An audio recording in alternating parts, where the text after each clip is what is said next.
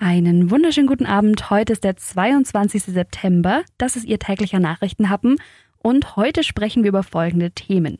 In Schwabens Süden bleibt es weiterhin spannend. In Biberach hat nämlich der zweite OB-Kandidat jetzt einen Namen.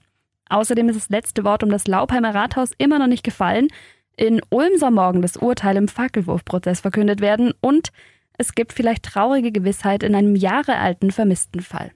Der Nachrichtenhappen mit Lara von Dohlen.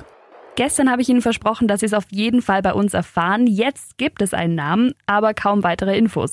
Biberachs zweiter OB-Kandidat wurde zur Wahl zugelassen und er heißt Martin Kuhnke. Er ist 32 und wohnt in Biberach. Viel mehr weiß man aber noch nicht, auch nicht für welche Partei er antritt. Es bleibt also weiterhin spannend. Bleiben Sie dran.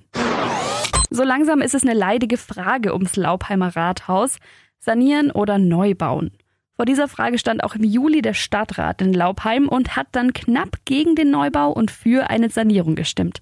Dabei bleibt's aber vielleicht nicht. Jetzt hat sich nämlich eine Bürgerinitiative gegründet und die sagt, der Neubau ist günstiger als die Sanierung. Und dazu kommen noch die nicht absehbaren Kosten, die bei einer Sanierung häufiger mal anfallen. Außerdem ist das alte Rathaus viel zu klein und man könne auch eine Tiefgarage bauen und auf Barrierefreiheit achten. In vielen Laubheimer Geschäften liegen deswegen jetzt Unterschriftenlisten aus. Es gibt einen Stand auf dem Wochenmarkt. Die Initiative will auf jeden Fall einen Bürgerentscheid erreichen. Die Frage ist, wenn so viel gegen die Sanierung spricht, warum hat der Stadtrat dann damals überhaupt dafür gestimmt? Ein Argument war, dass die wirtschaftlichen Folgen von Corona nicht absehbar waren und deswegen wollte man so ein Risiko nicht eingehen. Das sehen die Befürworter des Neubaus aber anders. Die sagen nämlich, die hohen Kosten, die gibt's so oder so. Da wird sich auf jeden Fall noch einiges tun. Die Unterschriftenlisten, die liegen noch aus und wir sind gespannt, was rauskommt bei dem Bürgerbegehren.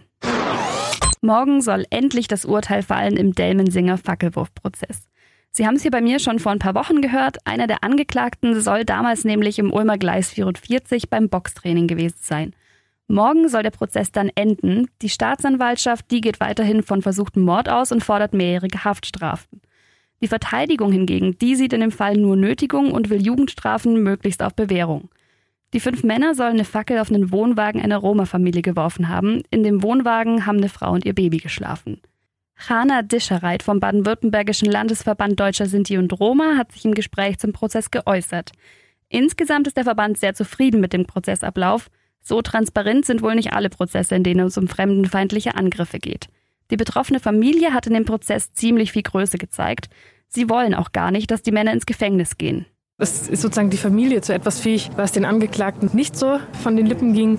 Aber uns geht es gar nicht um die Verurteilungen, sondern es geht darum, den Prozess aufzuarbeiten, diese Tatmotivation klarzustellen und auch diese Tragweite. Das war kein dummer Jungenstreich, diese, diese Tragweite, die dahinter steht, was für eine Denkweise steht dahinter.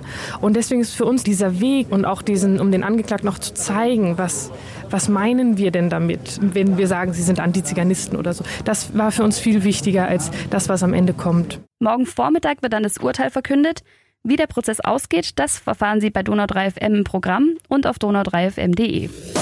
Der Nachrichtenhappen. Was wurde eigentlich aus? Maddie McCann. Sie erinnern sich ganz sicher noch, das Verschwinden der kleinen Maddie hat nämlich 2007 wirklich die ganze Welt bewegt.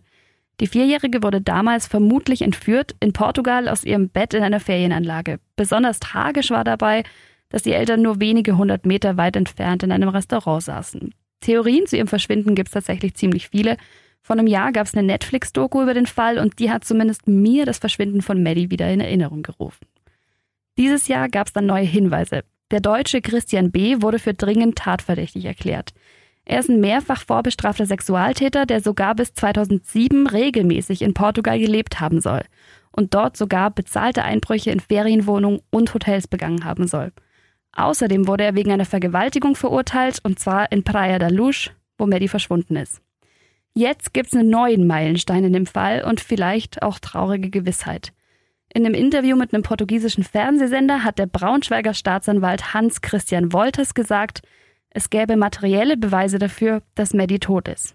Do you have any material evidence that Madeline is dead? Ja. You do. Ja. Sorry, but I need to insist. Which evidence do you have that Madeline is dead? Do you have any video of Madeline dead? Ähm, zu den Sachen, die wir haben, kann ich nicht sagen. Deshalb kann ich das jetzt weder dementieren noch bestätigen. Der Anwalt von Christian B., dem Angeklagten, hat sich auch schon geäußert und der hat gesagt, er selbst hätte auch Beweise, die Christian B. entlasten und bei denen man vom Stuhl fallen würde, wenn man sie sehen würde. Mal sehen, ob jetzt tatsächlich nach 13 Jahren Licht ins Dunkel kommt. Wir bleiben auf jeden Fall dran. Damit verabschiede ich mich. Ihnen schönen Feierabend und wir hören uns morgen wieder. Bis dann.